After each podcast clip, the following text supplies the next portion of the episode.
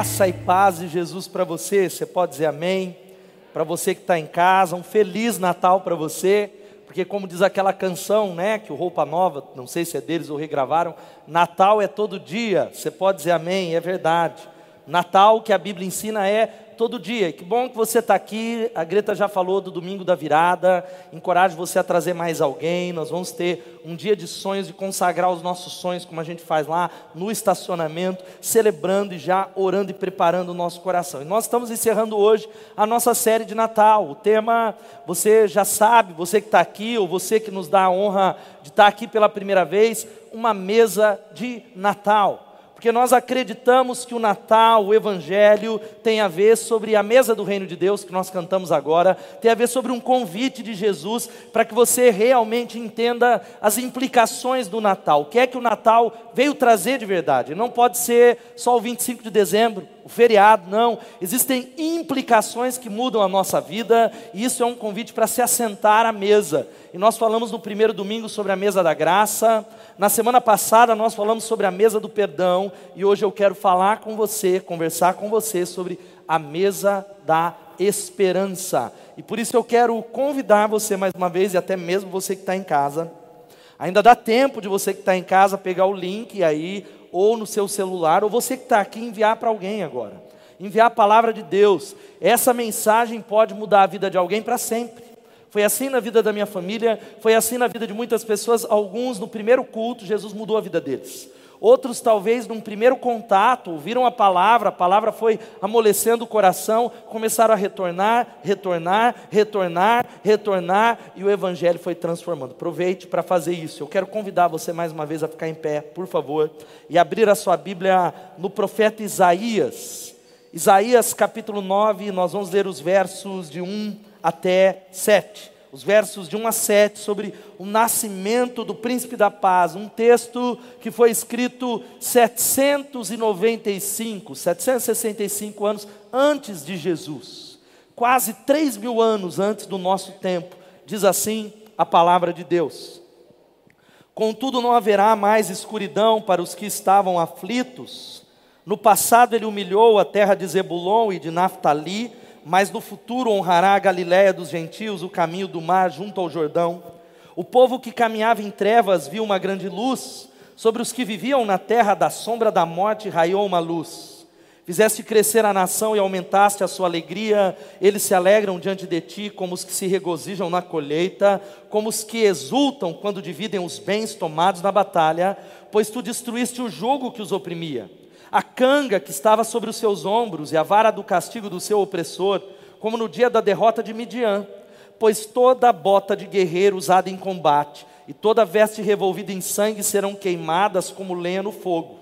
Porque um menino nos nasceu, um filho nos foi dado, e o governo está sobre os seus ombros, ele será chamado maravilhoso, conselheiro, Deus poderoso, Pai eterno, príncipe da paz, ele estenderá o seu domínio e haverá paz sem fim sobre o trono de Davi e sobre o seu reino estabelecido e mantido com justiça e retidão, desde agora e para sempre. O zelo do Senhor dos exércitos fará isso. Louvado seja o nome de Jesus, que ele abençoe a sua santa palavra. Repita comigo e diga assim: porque um menino nos nasceu, um filho nos foi dado e o governo está sobre os seus ombros, e ele será chamado maravilhoso, conselheiro, Deus poderoso, Pai eterno e príncipe da paz. Abaixe sua cabeça, meu irmão. Eu creio, você que está aqui, você que está em casa, Deus tem uma palavra a revelar ao seu coração nessa noite. Abra sua mente, o seu coração sem reservas. Abra sua mente para aquilo que Ele tem para trazer e mudar a sua vida. Ó oh, Pai, em nome de Jesus.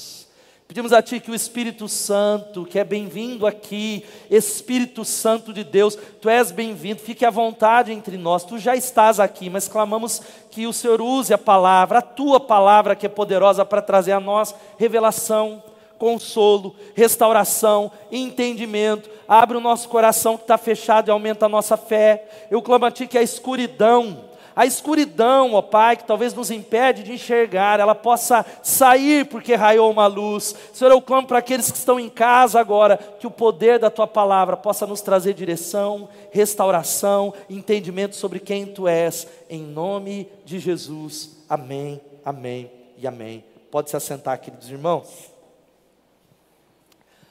Quando nós pensamos no Natal, e quando eu penso no Natal, várias imagens da minha infância vêm à minha mente, e a pergunta é essa: quando você pensa na palavra Natal, qual é a primeira imagem que vem na sua memória? Talvez você pode pensar um pouco aí e acompanhar, quando nós falamos dessa data que é, é possivelmente a data mais importante do mundo ocidental talvez a data mais importante do mundo todo. Talvez você se lembre de cartões de Natal, que não está tanto em moda, mas na minha época era muito em moda dar cartões de Natal, Merry Christmas, que está sendo trocado pelo Happy Holidays para tirar é, a mensagem cristã da data, mas não há como fugir disso. Porque falar de Natal é falar que o menino nasceu, é falar sobre uma história onde talvez aqueles que não creem em religião, crianças vão perguntar: mas que negócio fez de um menino que nasceu? Qual é a mensagem do Natal, que é a maior festa cristã? Talvez você pense na árvore de Natal, qual a casa que talvez não tenha uma árvore, ou sobre as bolas de Natal, ou você pensa nas luzes.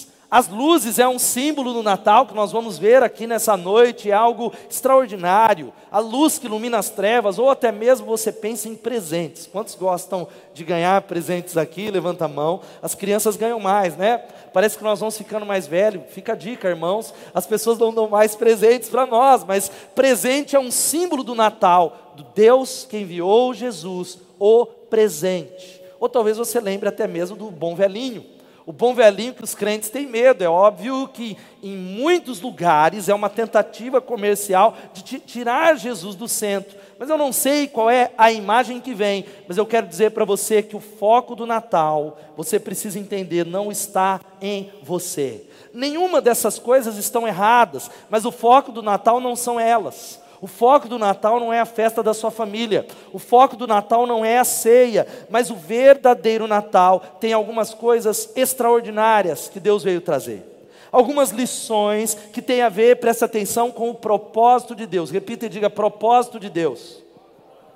E nós só conseguiremos sentar à mesa do reino como nós cantamos, nós só conseguiremos nos assentar com Ele, entendendo o propósito. E propósito é a direção, o intento, aquilo que Deus tem. E para isso, compreender o Natal é compreender, meu irmão, os fundamentos do cristianismo que é o Evangelho. Você só senta à mesa e você só sabe o verdadeiro sentido do Natal entendendo o Evangelho. E o Evangelho são boas notícias de que nasceu o Salvador em Belém. Quem pode dar um glória a Deus?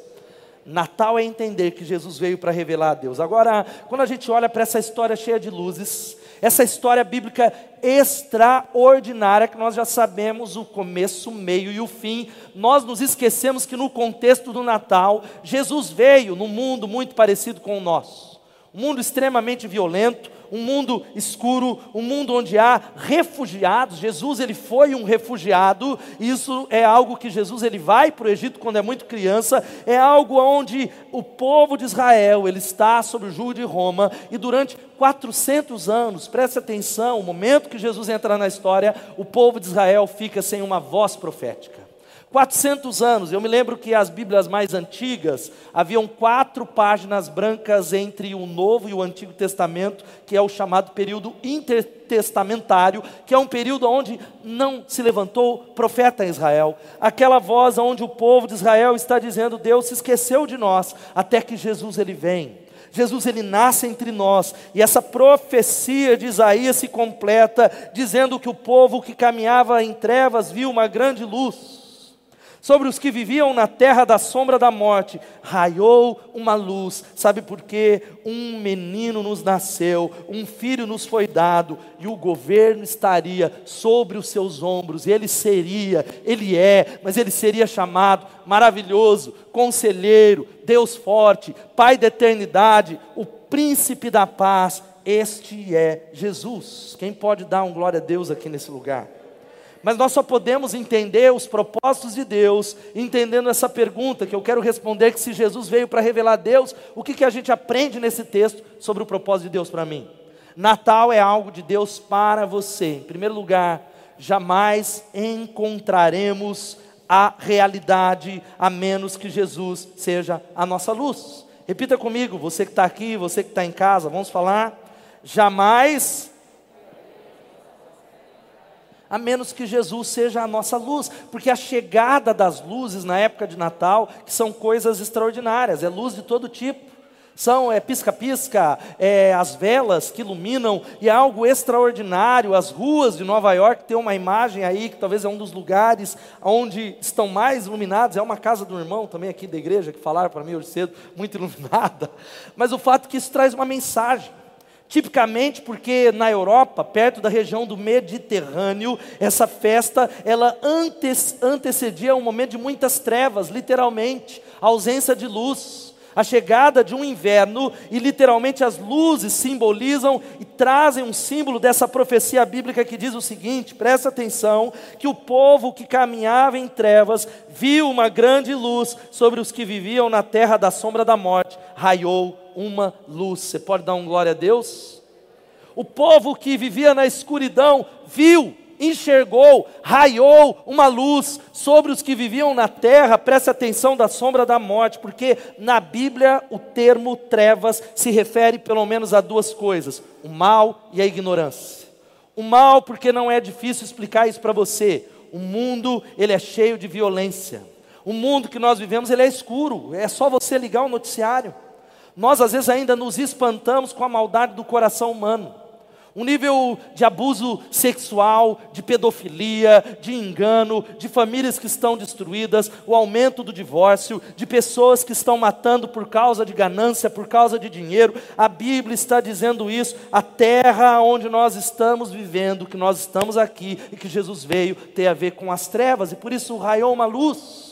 Nós só entenderemos essa realidade entendendo que Jesus é a minha luz. Jesus é aquele que veio para iluminar essas trevas, mas também trevas na Bíblia está dizendo sobre ignorância. Sabe o que é ignorância? Ninguém sabe o suficiente para curar o mal desse mundo. E esse, esse, é o problema que eu e você temos, a nossa sociedade tem, o mundo tem, os líderes religiosos, os líderes políticos, eles acreditam que eles vão conseguir consertar o nosso planeta. Nós ainda acreditamos que a ciência é a solução, nós acreditamos ainda que o partido A ou B, porque o mundo vai melhorar, e é isso, é só aprender. É claro que nós vamos ainda, a Bíblia fala sobre uma atitude combativa em relação ao mal. Nós, como crentes, não vamos parar de querer melhorar a cidade. Nós não vamos parar de sinalizar o reino de Deus. Como cidadãos, nós queremos orar pelo bem da cidade. Porém, Ignorância está falando algo de que ninguém sabe o suficiente para curar o mal e o sofrimento que estão nessa terra. É interessante que o contexto, se você ler o capítulo 8 de Isaías, está falando sobre um povo que está se voltando para a terra e para os seus próprios recursos para curar o mundo. E o texto está falando no capítulo 8 de um povo e de uma nação que se voltava para os médiums, para os feiticeiros, para os seus recursos, para as suas habilidades, abandonando a Deus. E o texto está falando algo que não há como consertar o mundo sem entender que Jesus, Ele é a luz, Ele é a solução para o nosso mundo e talvez para as trevas que envolvem você. Há pessoas que estão dizendo assim: olha, o meu casamento está em trevas, há divórcio, as minhas finanças estão em trevas, a minha sexualidade está em trevas, a maneira de eu lidar com a minha família, mas a Bíblia diz que o povo que vivia nas trevas viu uma grande luz, sobre os que viviam na terra da sombra da morte, raiou uma luz, louvado seja o nome de Jesus. Querido, não é incomum, e quando a gente olha para a história, se você estuda história, o iluminismo foi uma tentativa. Primeiro, Deus sai do centro, o teocentrismo, e o homem vai para o centro. Há tantas descobertas, a reforma protestante trouxe muitas coisas interessantes aqui, mas sabe qual que era um dos pilares e bases do iluminismo? Era isso: o conhecimento humano vai curar o mundo as grandes revoluções que trouxeram tecnologia. O homem é, talvez é assentado no alto da sua arrogância, mas sabe qual foi o resultado do iluminismo? O Holocausto, a Segunda Guerra Mundial. Um tempo talvez de resignação que trouxe tantos movimentos para o mundo, e eu me lembro, e é uma citação que vai aparecer aqui, de Václav Havel, o primeiro presidente do regime democrático da República Tcheca.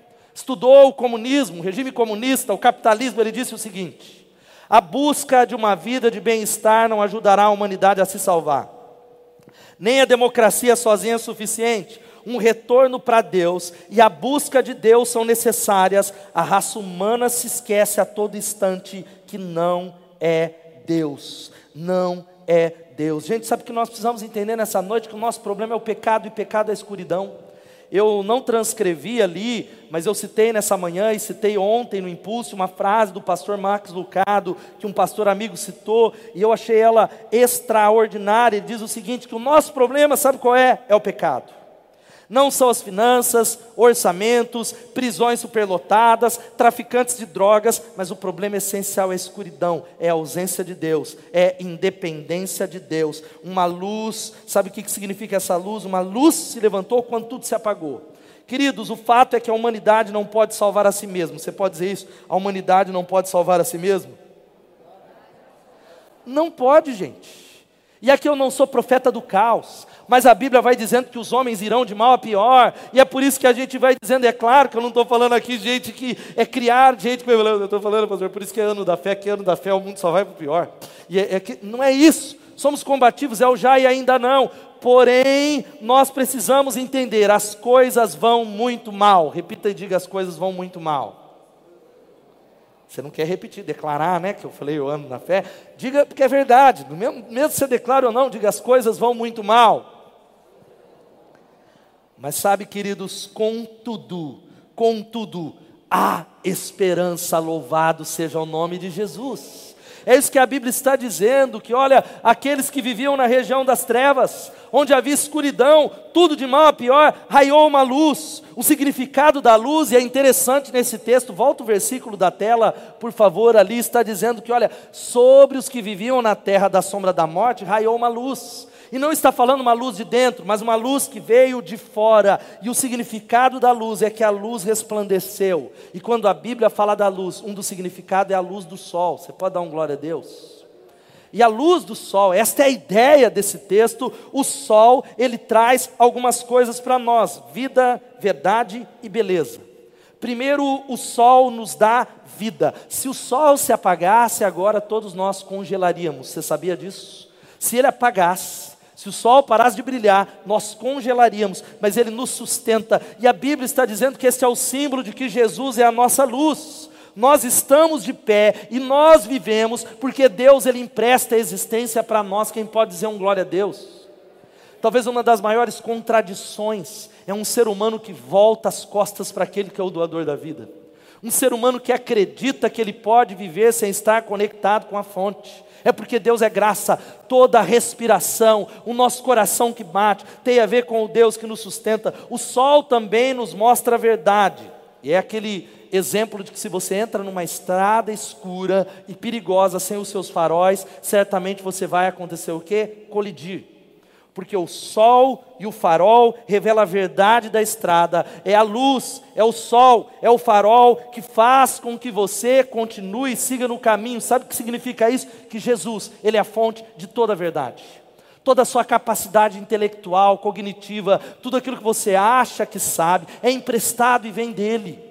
E uma das maiores contradições e desonestidades intelectuais são jovens, crianças, adultos que foram criadas na igreja ou na religião e quando vão para o ambiente acadêmico eles abandonam Jesus e a igreja, porque eles começam a dizer: agora eu vejo a luz. Agora eu comecei a entender, agora eu sou inteligente, agora eu contesto esse livro, e ele não entende que tudo o que nós sabemos é emprestado de Deus todo conhecimento é emprestado. O sol nos mostra a verdade, mas o sol também é belo. Por isso que a profecia vai dizendo que o nome dele é maravilhoso, além de toda compreensão. Você pode dar um glória a Deus, esse é o Deus que nós adoramos. E quando a Bíblia fala, e o texto está falando sobre a beleza do sol, está falando algo que Deus ele é a fonte de toda a nossa alegria, porque o sol traz alegria, não é verdade? Quem gosta de ir na praia, e se, talvez tenha alguém que você chega, tomara que eu vá para a praia e que o sol ele se esconda, porque eu gosto de nuvens e chuva na praia. Tem alguém aqui que gosta disso? Juninho gosta, aleluia, exceção, irmão. Então não vá para a praia, vá para o campo, vá para as montanhas, Porque o fato é que quem vai para a praia quer sol. Fala a verdade, dá um glória a Deus aí. Mais ou menos, irmão? Então vocês estão confusos, mas é fato que a gente quer sol na praia.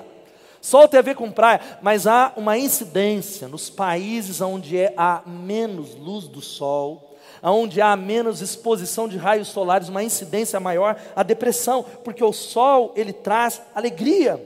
O sol, ele nos deslumbra e o fato é que Deus, ele é a fonte da nossa alegria. Tudo aquilo que você acha que o seu coração alegra ou que você busca, e eu falei nessa manhã, uma quantidade de pessoas que estão indo para longe de Deus para encontrar alegria. E ele acha que a alegria tem a ver com o passeio, tem a ver com as finanças, tem a ver com a realização, porque ele não entendeu que toda e qualquer alegria que você tem na vida é derivado dele, é emprestado dele, e essa alegria que você experimentou é uma prova de que você precisa dele, mesmo que você não saiba. É uma prova de que a sua alma foi feita para Deus, você só será preenchido por Deus. Quantos estão entendendo? Digam amém. É a frase de Santo Agostinho, Agostinho de Pona, onde ele diz que o nosso coração não tem sossego até encontrar descanso em Ti. O nosso coração não tem sossego. Meu irmão, minha irmã, você que está longe da casa de Deus, volte hoje, volte aos pés do seu maravilhoso Salvador, porque a sua alma só vai encontrar descanso é nele, somente nele. A segunda coisa que nós aprendemos sobre o Natal e para que possamos sentar à mesa é que o propósito, sabe qual é? É nos levar a entender quem Jesus é. Aleluia. Quem Jesus é. E há uma descrição extraordinária nessa profecia de Isaías. Há uma descrição, irmãos, que não tem como seu coração, nós cantamos, foi a primeira canção, mexer com o seu coração.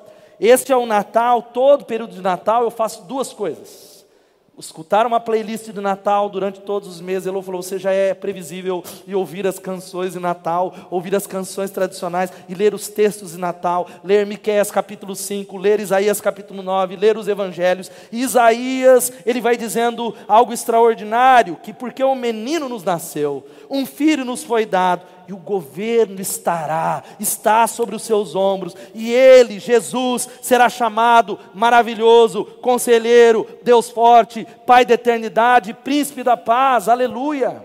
Sabe o que a Bíblia está dizendo? Primeiro, maravilhoso.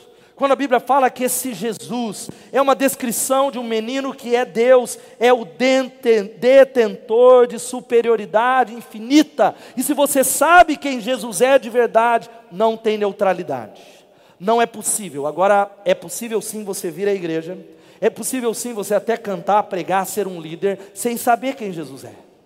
Você está, ah, eu, eu, eu vivo a vida de qualquer jeito, mas se você tem um encontro com Ele, se os seus olhos são abertos, se a luz de Jesus te ilumina e você tem um vislumbre de quem Ele é, a única possibilidade, sabe qual é a única possibilidade? É deslumbramento e a adoração, é se prostrar e adorar esse menino que é o Deus homem, o Deus que criou todas as coisas. Você pode dar um glória a Deus? Por isso eu falei nessa manhã que o período que nós cantamos, tudo é adoração. Os crentes, eles não falam mentiras, eles cantam mentiras. É um momento que a gente mais mente, porque o louvor ele está aqui acontecendo e você está aqui.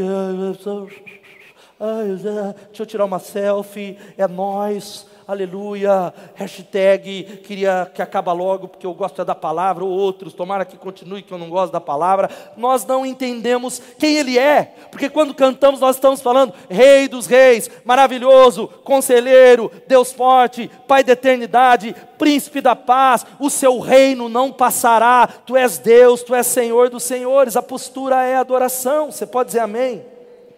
E a Bíblia está dizendo que Ele é um maravilhoso conselheiro, esse Deus que nós servimos, Ele é acessível.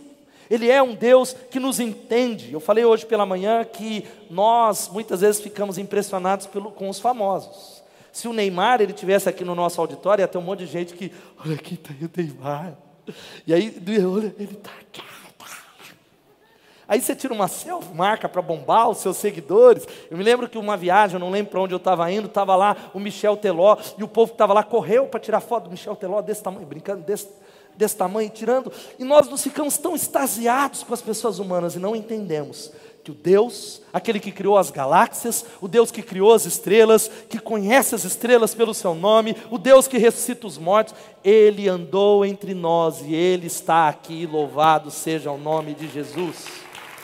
Isso deveria nos levar a estarmos extasiados nessa noite, a dizer: Jesus, é a tua graça. Eu não posso viver uma outra vida que não seja uma vida dedicada ao Senhor, porque o Senhor é tudo isso. Não existe plano B. Ontem eu preguei no impulso e falo novamente.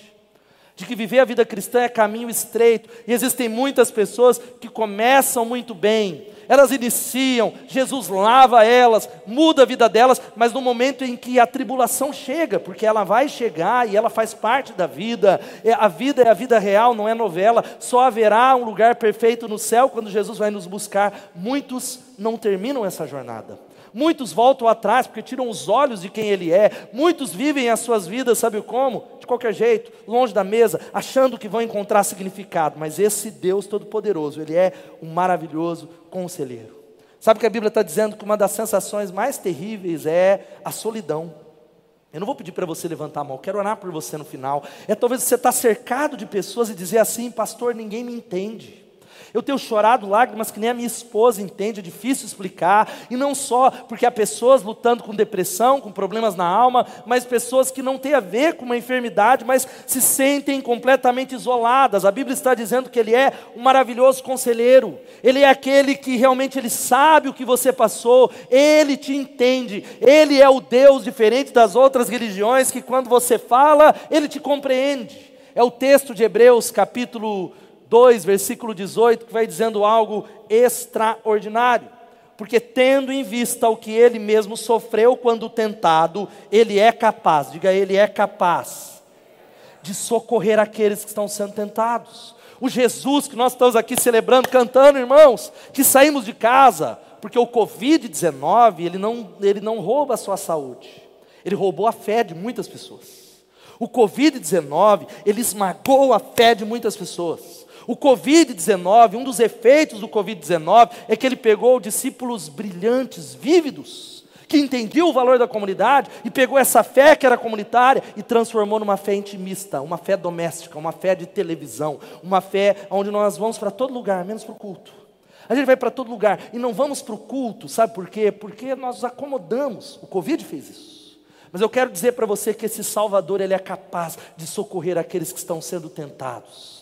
Aqueles que talvez entendem o alerta de Deus. O texto vai falando em Hebreus 4,15. Outra palavra maravilhosa, pois não temos um sumo sacerdote que não possa compadecer-se das nossas fraquezas, mas sim alguém que, como nós, diga como nós, passou por todo tipo de tentação, porém sem pecado.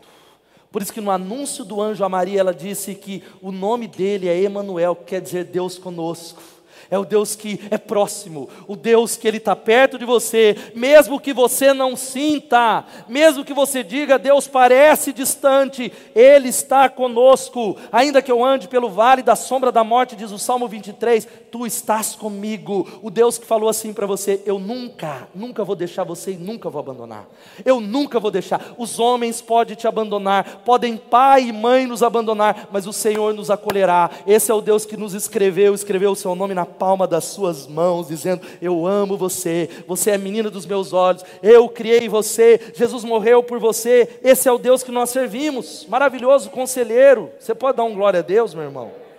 Esse é o Deus que servimos. Esse é o Deus que é um maravilhoso conselheiro, o Deus poderoso, o Pai eterno, o Pai que nos consola para aqueles que não tiveram a figura paterna, para aqueles que talvez precisam de um ombro, de um colo para chorar. Ele é o nosso Pai e Ele é o príncipe da paz, dizendo: Filho, sente-se à mesa, jogue fora todo o fardo Sabe qual é a terceira lição que aprendemos nessa noite? É essa que vai aparecer aqui, de que o Evangelho são boas novas e não bons conselhos. Repita comigo, vamos falar isso? Irmão, irmã, a gente precisa entender que o Natal não tem a ver com nascimento, não, tem a ver com uma vinda. O Filho de Deus, e Deus ele veio, o Filho de Deus, Deus, ele veio, ele, ele tabernaculou entre nós, não é só o nascimento do menino, é uma vinda, é uma invasão, e é interessante, eu não vou ler o texto, mas quando você começa a ler o Evangelho, o primeiro Evangelho, pelo menos na, na genealogia aqui, ou na, nosso, na nossa no nosso cronograma, nessa questão cronológica, Mateus capítulo 1 vai dizendo assim: registro da genealogia de Jesus Cristo, filho de Davi, filho de Abraão. Mateus não começa a história de Jesus com um relato de era uma vez Jesus Cristo. Era uma vez, porque o era uma vez é uma história que talvez possa ter acontecido ou pode não ter acontecido. É uma fábula? Não. Mateus ele começa a narrar a história de Jesus, colocando ele na história, dizendo essa história não é um conto de fadas, essa história é real, ela aconteceu. Jesus, ele andou entre nós. E o fato é que Jesus nascer, ele começa a dizer que nós precisamos entender a diferença de que as boas notícias, elas não são bons conselhos, elas são novas, elas são boas novas. Quem pode dar um glória a Deus? Porque conselho, pode voltar lá, pode dar um clique. Conselho é uma recomendação do que, que você deve fazer. E recomendação, todas as religiões elas têm bons conselhos. Elas dizem o seguinte para você, ó, faça isso, faça aquilo, dê o dinheiro, para você chegar a Deus você ora tantas vezes, reza tantas vezes, faz isso, faz aquilo, são bons conselhos. E são coisas que a gente olha e fala, eu acho que dá, eu acho que não dá, e eu até tento chegar, mas eu não sei se satisfez a Deus, e eu não consigo mudar. Agora, novas são um relato, não de algo que você deve fazer, mas algo que você já já foi feito por você. Você pode dizer amém? Já foi feito em seu favor, porque conselho diz que cabe você agir. O conselho está dizendo: se salve, salve a você mesmo, se mude, mude a sua vida. Agora as novas dizem que outra pessoa agiu no seu lugar, louvado seja o nome de Jesus. É mais ou menos o exemplo de um rei, porque quando um rei há um exército vindo contra ele, esse rei, na iminência da guerra, ele precisa de conselheiros militares. Conselheiros que vão dizer: olha, precisa colocar os atiradores lá, precisa posicionar aqui ou lá, olha, o conselho é esse na batalha. Conselho é para isso para enfrentar uma guerra. Agora imagine um rei que ele antecipa, ele intercepta o inimigo e ele derrota o inimigo. Ele não precisa de conselheiros, ele precisa de angelos, que é a palavra para anjo. A palavra para anjo é um mensageiro. E o mensageiro, ele vai dizer assim: "Eu não vim para te dar um conselho, Juninho, sobre o que deve fazer. Eu só vim comunicar para você que o rei venceu. Não há mais nada a fazer. Não tema. A guerra já foi vencida. Louvado seja o nome de Jesus." É a palavra do anjo que está lá em Lucas 2, 10 e 11. Ângelos, o mensageiro das boas novas. Não tenham medo, eu estou lhes trazendo boas novas de grande alegria que são para todo o povo. Hoje, na cidade de Davi, lhes nasceu o Salvador, que é Cristo o Senhor. Aleluia! Não glória a Deus, irmão. Você não consegue se salvar. Evangelho, a gente poderia. A pequena definição de boas novas é: você não consegue salvar a você mesmo. Você não consegue, nós não conseguimos, mas sabe qual que é a nova? Alguém já fez isso por você. Alguém andou entre nós, ele morreu na cruz, ele derramou sangue para dizer: você recebe como um presente, você crê que os efeitos da cruz, eu gosto de usar nas manhãs com Deus, eu uso todas as manhãs com Deus, inclusive ela volta só em 2021, amanhã não se conecta, pode conectar lá para ver o seu, seu Instagram, mas não vai ter lá amanhã com Deus, em 2021. Eu uso muito a obra consumada de Jesus, diga a obra consumada de Jesus. Diga a obra consumada de Jesus. Sabe o que quer dizer que é consumada? Não resta mais, na, mais nada, está pronto, está feito, ele realizou tudo, ele está pronto, diga glória a Deus. Dá um glória a Deus, meu irmão, e a boa nova do Evangelho, que eu gosto demais dessa frase do Max Lucado, que ele diz que Jesus não vem com uma lista de coisas para você fazer, com uma lista de coisas que ele já fez e vai fazer. Jesus, ele carrega os fardos e não os aumenta. O Evangelho é entrega e descanso. O Evangelho é obediência como resposta àquele que já fez. E queridos, o relato do Evangelho ele muda a maneira da gente ler outras histórias.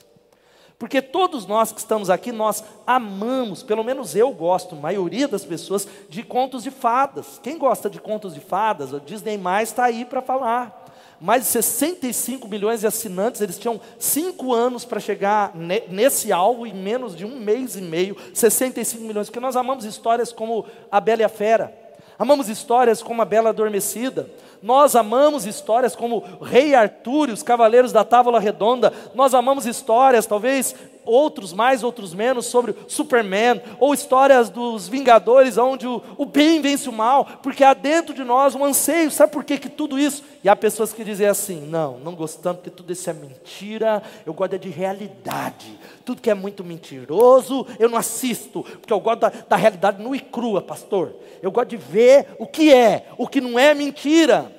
Eu me lembro de um livro hoje, pela manhã eu não citei isso. Você, Ravi Zacarias, falecido um dos maiores apologetas da história, ele fala que uma das primeiras perdas da humanidade, que é resultado do pecado, é do romance do encanto. Significa que a infância, as crianças são assim, elas são encantadas com tudo, mas chega a idade adulta, isso é um símbolo do pecado, há uma perda do encantamento. A perda do encantamento, ela faz com que a gente perda, perca a totalidade da vida. A vida passa a ser chata, a vida passa a ser sem esperança. Isso leva a uma perda da gratidão e leva também, o final, uma queda no vazio. Por isso que essas histórias, elas falam algo para nós. Sabe o que, que elas falam? O bem não pode vencer o mal o final da história, o mocinho tem que ganhar, a morte não pode ser o final da história. Nós acreditamos que, olha, vai existir um príncipe que vai quebrar o feitiço. Olha, nós acreditamos que o Thanos não pode vencer a história, tem que acabar, mesmo que o homem de ferro morreu, mas o, ventre, o bem triunfou sobre o mal. Jesus, o relato do evangelho, muda a maneira de ler outras histórias, porque Jesus, agora olha aqui para mim. Jesus é a realidade a qual todas as histórias apontam. Quem pode dizer amém?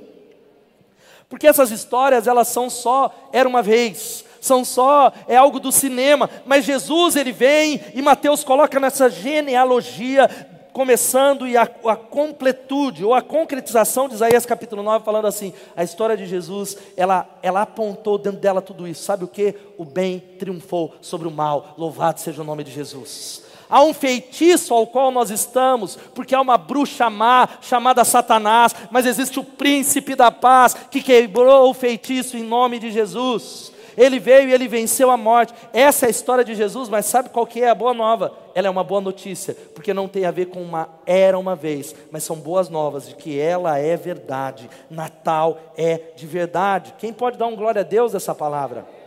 Aleluia. Aleluia! E a última coisa nessa noite é extraordinária. Deus sempre vai cumprir a sua palavra. Dá um glória a Deus, aplauda Ele, você que está em casa, irmão. Eu preparando essa palavra, quando Deus deu esse ponto, eu falei: Deus sempre vai cumprir a sua palavra.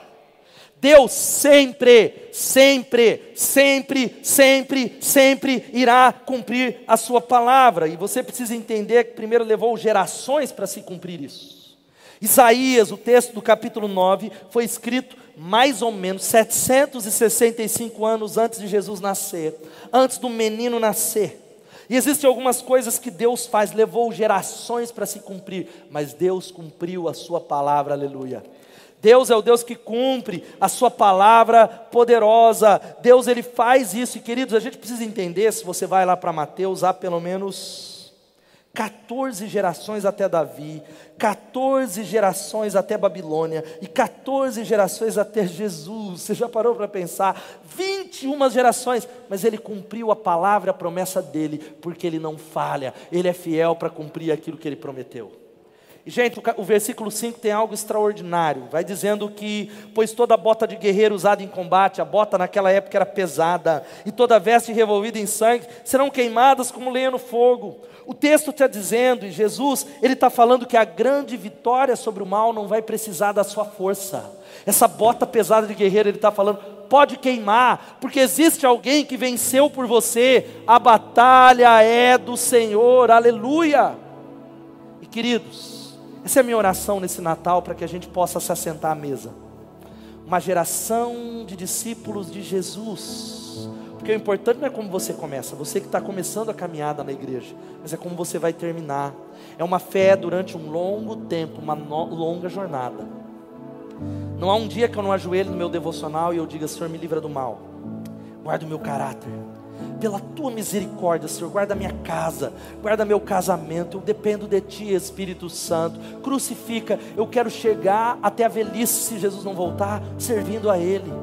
Sendo um velhinho, talvez pregando, pulando no louvor, com talvez um pouquinho de artrite, vai pulando, louvando a Deus, celebrando o Rei dos Reis. Agora, muitos ficou cinco anos nesse lugar e foi embora porque ele não acreditou que Deus sempre cumpre a sua palavra. E eu volto para o texto extraordinário que vai aparecer na tela, a palavra de Isabel, quando Maria chega para lá.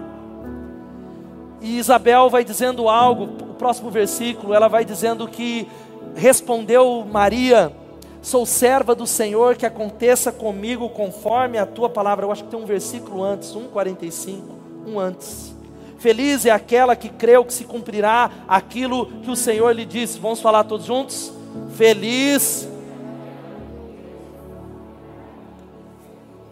Querido, você entendeu o que o texto está falando? Quando eu citei aqueles que estão deixando o caminho, ele deixou o caminho porque ele não creu que iria se cumprir. No meio do caminho, ele, ele parou de olhar para a cruz, ele parou de olhar com os olhos da fé, por isso que 2021 é o ano da fé. Ele olhou para a circunstância, ele olhou para a dificuldade, mas a Bíblia está dizendo que bem-aventurado é aquela, é aquele que creu que se cumprirá aquilo que o Senhor disse, porque aquilo que ele falou, ele vai fazer, aleluia, ele vai realizar. Deus não é homem para que minta, nem filho do homem para que se arrependa. Todas quantas são as promessas em Jesus Cristo, tem o sim para a glória de Deus. Todas as promessas, este é um livro de promessas e um livro de oração. Esse é um livro de promessas extraordinárias. É a palavra agora sim de Maria em Lucas 1:38. Respondeu Maria: Sou serva do Senhor, que aconteça comigo conforme a sua palavra. Sabe qual é o problema da nossa geração? Nós queremos entender para depois obedecer. O crente raiz, não Nutella, o crente de verdade, ele obedece. Irmão, obedeça sem entender. Se é uma ordem do Senhor, a gente diz: Senhor, eu, eu não sei muito bem, mas tu és Deus. O seu caminho é mais alto que o meu, seus pensamentos são mais altos do que o meu. Eu creio, eu obedeço, porque eu sei que o fim é vida, o fim é verdade, o fim é benefício para mim. O Senhor é Deus. E eu me lembro da história do Natal, gente. A história do Natal é uma história que a gente precisa ler com óculos. A gente já sabe o final da história. Você já parou para pensar nisso? De que Jesus ou Maria foi engravidada do Espírito Santo? É uma verdade. Quantos creem na palavra de Deus? Diga glória a Deus. É um fundamento. A fé cristã é fundamentada nessa realidade. Mas se coloque no lugar da família de Maria, no lugar de José. Mas ou talvez Maria chegando para os seus pais e falando: quem tem filho adolescente aqui? Levanta a mão, filho adolescente. Já parou para pensar? Filho adolescente falando: então, estou grávida do Espírito Santo. Você vai falar, miserável Zezinho, vou pegar o Zé, eu vou matar ele. É realidade. É um contexto de contradição, de dúvida, de medo. Numa sociedade que não é como a nossa, que ela poderia ser apedrejada. E ela diz: Eu sou serva do Senhor, que aconteça comigo conforme a tua palavra. Gente, guarde isso nessa noite. A banda já pode chegar, que a promessa de Deus sempre irrompe na história até pode parecer lento, Deus pode parecer lento, sabe você que está aqui, Deus parece que está demorando, Deus parece que o relógio de Deus, Deus está atrasado, Deus ele está demorando, ou parece que ele esqueceu das suas promessas, mas quando elas acontecem, elas vão extrapolar a sua imaginação em nome de Jesus. Ora, aquele que é poderoso para fazer infinitamente mais, além daquilo que pedimos ou pensamos, conforme o seu poder que opera em nós. Glória a Ele na igreja. Aleluia. Como é que eu recebo esses benefícios? Sabe como a gente recebe esses benefícios nessa noite? Como um presente e um convite para sentar à mesa. Como um presente e um convite. E presente, quantos querem receber um presente? Dá um glória a Deus. Agora, querido, você não está entendendo muito bem que presente é esse. O presente do Evangelho tem que nos alegrar, são novas de grande alegria, mas ele passa primeiro com admitir algumas coisas. É mais ou menos você chegar num amigo secreto. Ontem teve um amigo secreto aqui no Impulso e um amigo dá para você um livro de dieta. Como emagrecer? Você está louco? Vá para a academia do Muriel. E aí em seguida, aí você diz obrigado e recebe o presente. Aí um outro amigo diz assim: como abandonar o egocentrismo? Já pensou dois presentes? Aí você também diz obrigado. Você literalmente está admitindo. Então eu sou gordo e insuportável. É isso. O presente do Evangelho é um presente que você recebe, mas você precisa admitir que você não consegue se salvar. O presente do Evangelho é entender que sem Jesus você está perdido, que não há, não há bem nenhum que habita em você, como diz a palavra de Deus. Nós somos tomados por trevas, mas Ele está dizendo assim: você admite que precisa de um Salvador, então eu ofereço para você de graça, é só receber, mas você precisa admitir, louvado seja o nome de Jesus. Sabe como é que nós recebemos isso? Nós recebemos isso através do descanso. Um descanso, o descanso é a mesa. Tomar uma água aqui. Descansa, querido. Descansa. É o descanso. É o descanso do reino de Deus. É o descanso.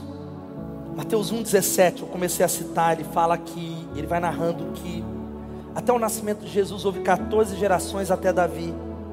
Depois houve mais 14 gerações até a Babilônia, o cativeiro da Babilônia, e mais 14 gerações até Jesus. Ou seja, presta atenção, houve seis conjuntos de sete gerações. O que faz de Jesus, sabe o que? O início do sétimo conjunto de sete. Um em sete. Sete é o número da perfeição. Sete é o dia do descanso. Jesus é o descanso. Jesus é o sábado. Jesus está falando: descanse, receba as boas novas. Pare de carregar esse fardo em nome de Jesus. Dá um glória a Deus, meu irmão, e fique de pé no seu lugar. Agora, se a gente vive o propósito de Deus com esse entendimento, eu fecho essa palavra, a gente vai cantar. Existem algumas coisas que a gente precisa fazer. Primeiro, sabe o que vai aparecer aí? Tudo parte de Jesus, tudo tem a ver com Jesus, tudo é sobre Ele, tudo é para Ele, tudo é Jesus. Você começa a olhar o seu casamento e a ver com Jesus no centro, o centro do Evangelho, o centro da igreja, o centro da minha vida. É o maravilhoso conselheiro, Deus forte, Pai da eternidade, príncipe da paz, é Ele. Nós começamos também a entender quem Ele é e responder a isso, irmão. Não vive uma vida cristã, uma subvida, viva a vida abundante. Ei, irmão, volte Ei, irmão, vem para a celebração. Ei, irmão, só se você não pode mesmo, use, só use o culto online se você não pode. Saia da acomodação, porque fé, se a sua fé não te leva a buscar e sair da zona de conforto, é uma fé morta. A nossa fé é uma fé viva, porque quando olhamos para Jesus, nós respondemos a Ele. Viva na dependência. Sabe o que é dependência? Eu citei hoje de manhã. Quem tem filho bebezinho aqui, aqui algum bebê, está lá Niara lá atrás, né? E o Ricardo com o bebê. Mais ou menos se o Noah poucos meses, falasse assim para Niara: Já pensou? É misericórdia, né? Eu não quero mamar, não, mãe. Não quero, pode deixar que eu faça a minha comida. Deus crê em Deus Pai. Não é possível, porque um bebê é completamente dependente. Essa deveria ser a nossa posição em relação a Deus, completamente dependente. Completamente dizendo, Deus, o Senhor me dá liberdade, autonomia e eu preciso de sabedoria, mas eu dependo do Senhor. Há muita gente que virou as costas para Deus. E último, viva pela fé, porque o nosso Natal vai aparecer aí. O nosso Natal é receber, celebrar e repartir. Se você recebe essa palavra, aplauda Ele em nome de Jesus.